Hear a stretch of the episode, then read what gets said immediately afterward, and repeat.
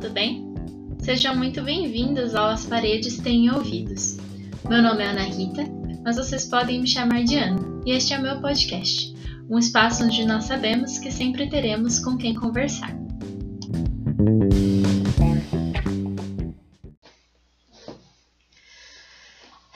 Ah, o amor.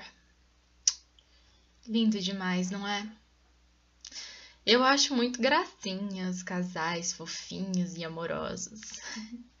Como eu disse no episódio anterior, dia 12 de junho foi dia dos namorados aqui no Brasil. E aí surgiu uma pergunta. Mas por que no Brasil o dia dos namorados é dia 12 de junho? O resto do mundo todo comemora no dia 14 de fevereiro. Pois é, meus amigos, é estranho. Mas é exatamente isso que eu vou explicar nesse episódio. Vem comigo!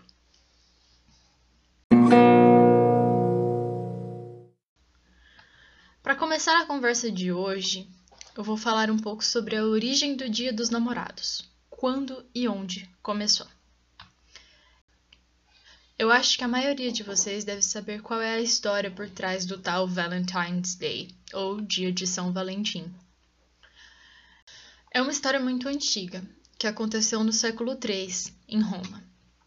Existem três São Valentim, um deles de uma província romana na África e os outros dois de Roma mesmo, ali na Itália. Acredita-se que os dois de Roma são, na verdade, a mesma pessoa, mas ninguém conseguiu provar ainda. O São Valentim, a quem a gente associa o Dia dos Namorados, era bispo no Império Romano durante o século III, depois de Cristo. Na época em que ele era bispo, o imperador era Cláudio II. O Claudinho, apelido carinhoso que eu dei para o imperador. então, o Claudinho era bravo, cheio de querer mostrar que os romanos eram fortes e um exército conquistador, etc. E realmente, os caras eram pancada. o Império Romano foi enorme por muito tempo. Mas o negócio do Cláudio era montar o exército perfeito. E para isso, ele decretou que os casamentos estavam proibidos. Ninguém mais ia casar. Estava proibido. A justificativa, o motivo que o Claudinho deu foi casamento atrasa o homem. De acordo com Cláudio II, um jovem que não tivesse família, e ele se referia à esposa e filhos, se alistaria no exército com mais facilidade. Afinal de contas, esse jovem não teria que se preocupar em cuidar de uma família, ter dinheiro para alimentar filhos e esposa. Sendo assim, ele poderia entrar para o exército e ser um bom soldado. Acontece que o Valentim, esse chuchu de pessoa, não concordava com essa ideia doida do Claudinho. Mas como assim, meu jovem? Ninguém mais vai poder casar? E aí? Como que fica a sociedade? O pessoal vai ficar triste sozinho. Assim não pode. é. Valentim então resolveu que ele não se renderia às ideias violentas de Cláudio II. Diferente do imperador, Valentim acreditava que o amor e o casamento eram parte importante da vida de uma pessoa. Aí ele armou a própria Revolução Silenciosa, His Own Silent Revolution. A Revolução do Valentim foi assim. Ele começou a fazer os casamentos escondido do imperador mal amado e nervosinho. Só que a gente sabe que tudo que é bom dura pouco. Então não demorou muito para o Cláudio II descobrir a rebeldia do Valentim e falar: Ah, seu sem vergonha! Quem deixou você celebrar casamentos para esse povo? E pronto, acabou o jogo para Valentim, que foi preso e condenado à morte. A condenação à morte aparentemente não foi só por causa dos casamentos clandestinos que ele realizava, mas também porque ele pregava o cristianismo e tentava convencer as pessoas a se converterem a essa religião. Normal em Roma naquela época, vocês sabem disso. Mas a vida é uma caixinha de surpresas. Life's a little box full of surprises. Durante o tempo que o Valentim passou na prisão, ele recebeu um monte de cartas e flores de jovens que apoiavam as ideias dele, do Valentim. Também enquanto ele esteve na prisão, reza a lenda, segundo a história, né, reza a lenda, que ele conheceu uma moça cega, filha de um dos carcereiros. Existe outra versão da história que diz que essa moça cega era filha de um outro homem, mas eu vou seguir a narrativa que diz que ela era filha do carcereiro, porque é menos complicada de explicar e se encaixa um pouco melhor na história da origem do Dia dos Namorados. Enfim, Valentim conheceu a moça, eles conversaram, ele rezou para ela voltar a enxergar e funcionou! Ela voltou a enxergar. Como se não bastasse o milagre, Valentim e a moça se apaixonaram. E quando chegou o dia da execução dele, dia 14 de fevereiro de 269 d.C., ele escreveu uma carta para ela e assinou do seu Valentim, From Your Valentine, o que deu origem à expressão usada até hoje na língua inglesa, que usa Valentine como um sinônimo de namorado ou namorada, por causa da data. Eu acho muito fofinha a frase Would you be my Valentine? Sou muito romântico. Enfim, como vocês devem ter percebido, a data da morte de São Valentim hoje em dia virou um feriado romântico, já que São Valentim passou a ser o santo do amor.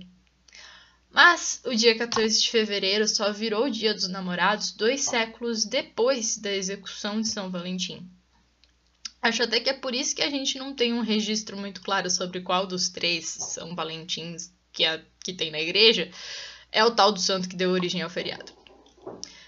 Por falar em Igreja Católica.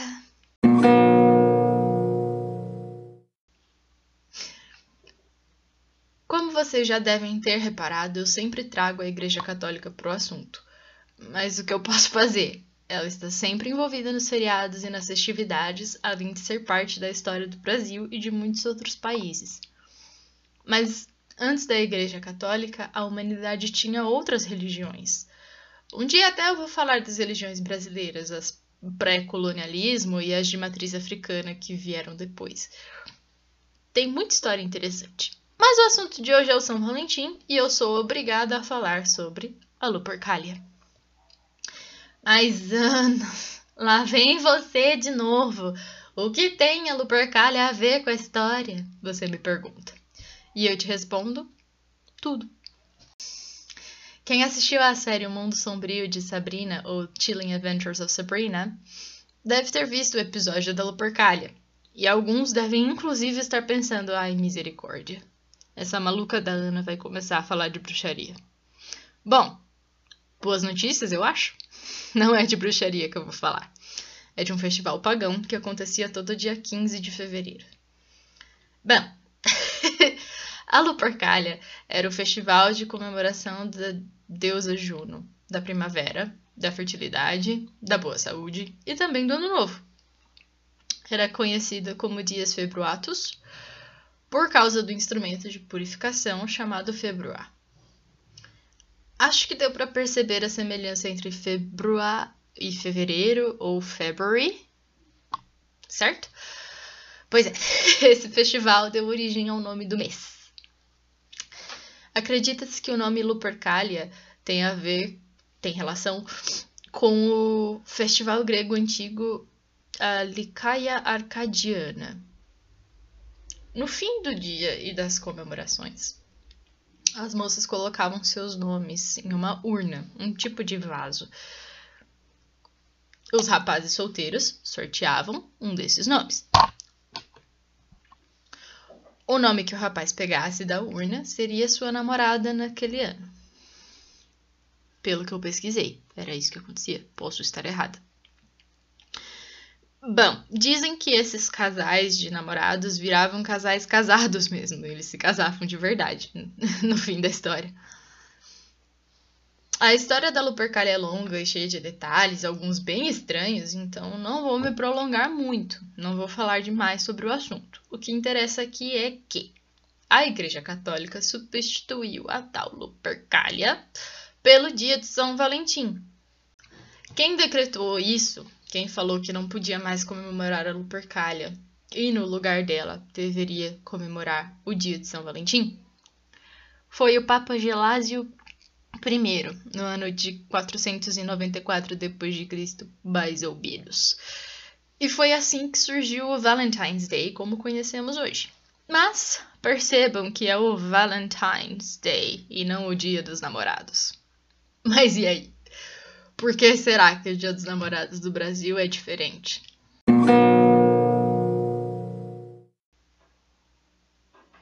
O motivo é meio ridículo, na minha opinião.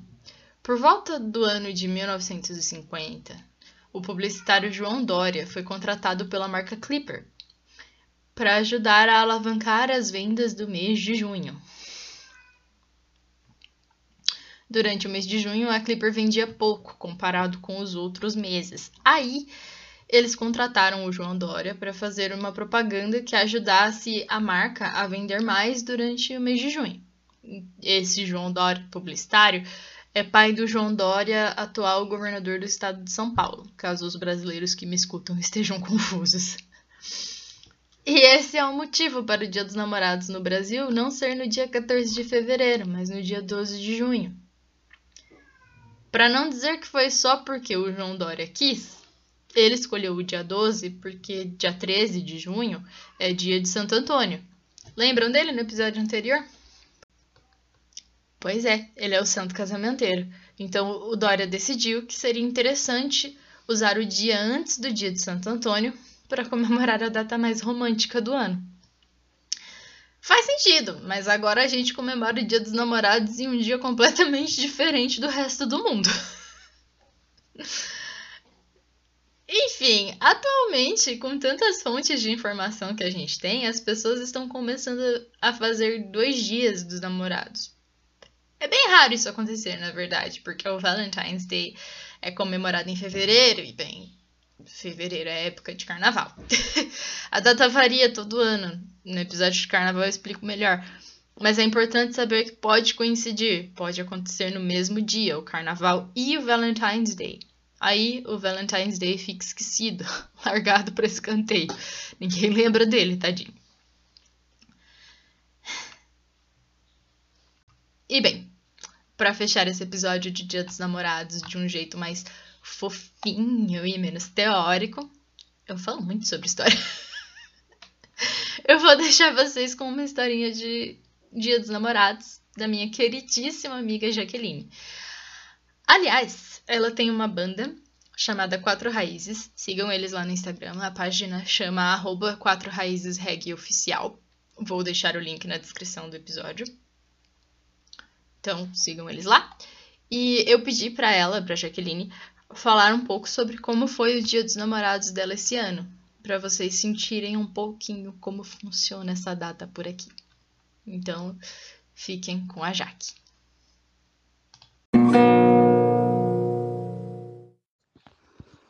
E falando de Dia dos Namorados, esse ano foi bem especial, porque acredito que foi o primeiro Dia dos Namorados que eu realmente comemorei.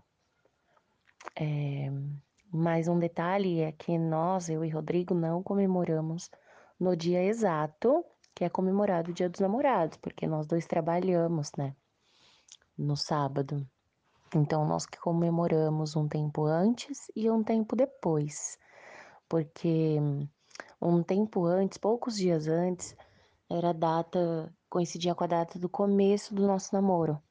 Então, o Rodrigo me deu um, um presente lindo, ele me deu uma cesta de doces, assim, com meus doces favoritos, com fotos nossa, e ele fez uma surpresa, né? Porque assim, ele arrumou todo o quarto para quando eu chegasse. E quando eu cheguei, ele tava com a cesta, com um ursinho de pelúcia que ele sabe que eu amo, em cima da cama, e ele colocou uma música de fundo, que é a nossa música, assim. Então foi bem legal.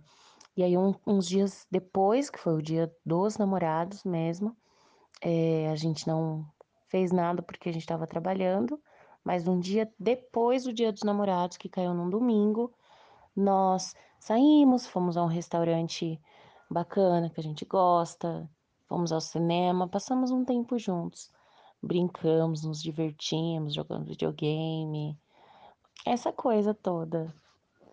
E foi bem legal. Ah, eu dei, e nós, eu dei pulseirinha combinando. Então agora nós temos pulseirinhas combinando. A dele é, tá escrito Her King e a minha tá escrito His Queen.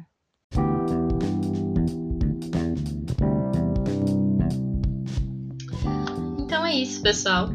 Esse foi o nosso episódio de hoje de As Paredes Têm Ouvidos. Me sigam nas redes sociais, paredespodcast. E não se esqueçam de visitar o site do podcast para acessar as transcrições dos episódios e para se inscrever para poder acessar os fóruns de discussão. Todos os links estão na descrição. Tenham uma ótima semana, um grande beijo e tchau, tchau!